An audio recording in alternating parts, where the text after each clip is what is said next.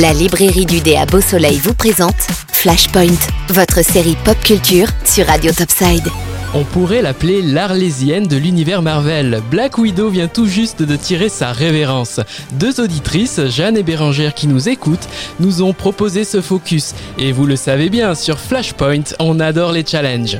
Le personnage est créé par Stan Lee en 1964 et apparaît pour la première fois dans Tales of Suspense numéro 2. Elle y affronte Iron Man dans ses premières aventures. Oui, tout comme au cinéma, dans le film Iron Man 2. Black Widow, de son vrai nom Natalia Romanova, est une descendante de la famille impériale de Russie. Orpheline, cette athlète de haut niveau devient ballerine, puis rapidement espionne pour le KGB. Elle sera naturalisée citoyenne des États-Unis et prendra le nom que vous connaissez tous, Natasha Romanoff. Après de nombreuses aventures, elle intégrera définitivement le Shield, devenant ainsi le leader du groupe Les Champions. Black Widow est certainement le personnage féminin le plus pertinent de l'univers Marvel, les comics souffrant d'une trop grande représentation de super-héros bodybuildés. Son passé tourmenté l'a rendue déterminée et écorchée par la vie.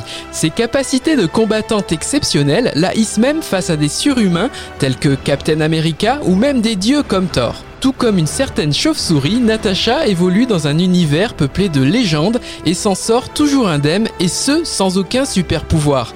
D'ailleurs, s'il fallait lui en trouver un, ce serait probablement sa capacité à séduire les héros de comics, que ce soit Clint Barton, Matt Murdock ou son époux que vous connaissez bien, le soldat de l'hiver. Dans les films, elle tisse même une idylle amoureuse avec Hulk. Au cinéma, justement, elle est incarnée par Scarlett Johansson. Elle a joué dans 8 films Marvel, y compris le tout dernier sorti en juillet, dont elle est le personnage principal.